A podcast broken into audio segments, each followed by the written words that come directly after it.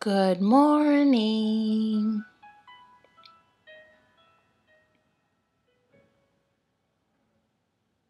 Today, I want us to think about a better life.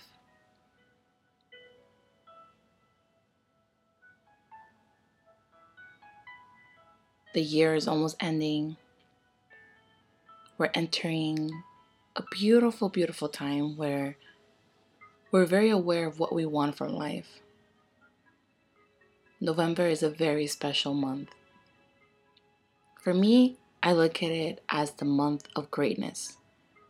Every day I wake up and I try to be grateful. It's an opportunity for me to realize all the great things that I have. And I want to encourage you to do the same.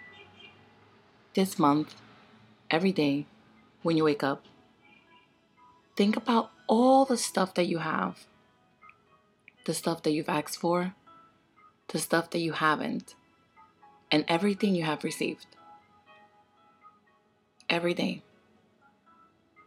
It's going to change your life. It's going to make you more aware. It's going to make you happier. And it's going to change your perception of life. And it's going to help you understand what you want for the next month the last month of the year? Who do you want to become? I think today, our goal together is to look at our life as a blank canvas. We get to start again. Erase everything. All the stuff that you were supposed to do that you didn't do, get it out of your mind. All the doubts, all the mistakes, all the step backs, everything that hasn't worked out in your favor, erase it. Today we're going to start a new life. Today we're going to make sure that the next couple days are simply amazing. We're going to make sure that we make ourselves proud and that we end this year with a big bang. We're going to make sure that our soul, our mind, our spirit is aware of all that we have and how great and amazing our lives is. Because we have everything we need and we are going to get everything we want. So I want you to close your eyes and breathe.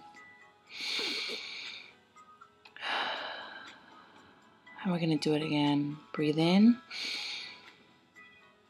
and breathe out. And I want you to tell yourself, I create my life. I create my life. I am responsible for every single thing. And I'm going to make sure that I make the best life for myself. So let's do it together. Breathe in and breathe out. And we're going to say the mantra I create my life, and I'm going to make an amazing one for me. And today, you start.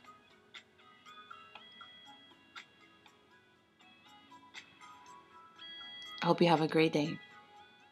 And I hope you feel full and grateful and optimistic about your life.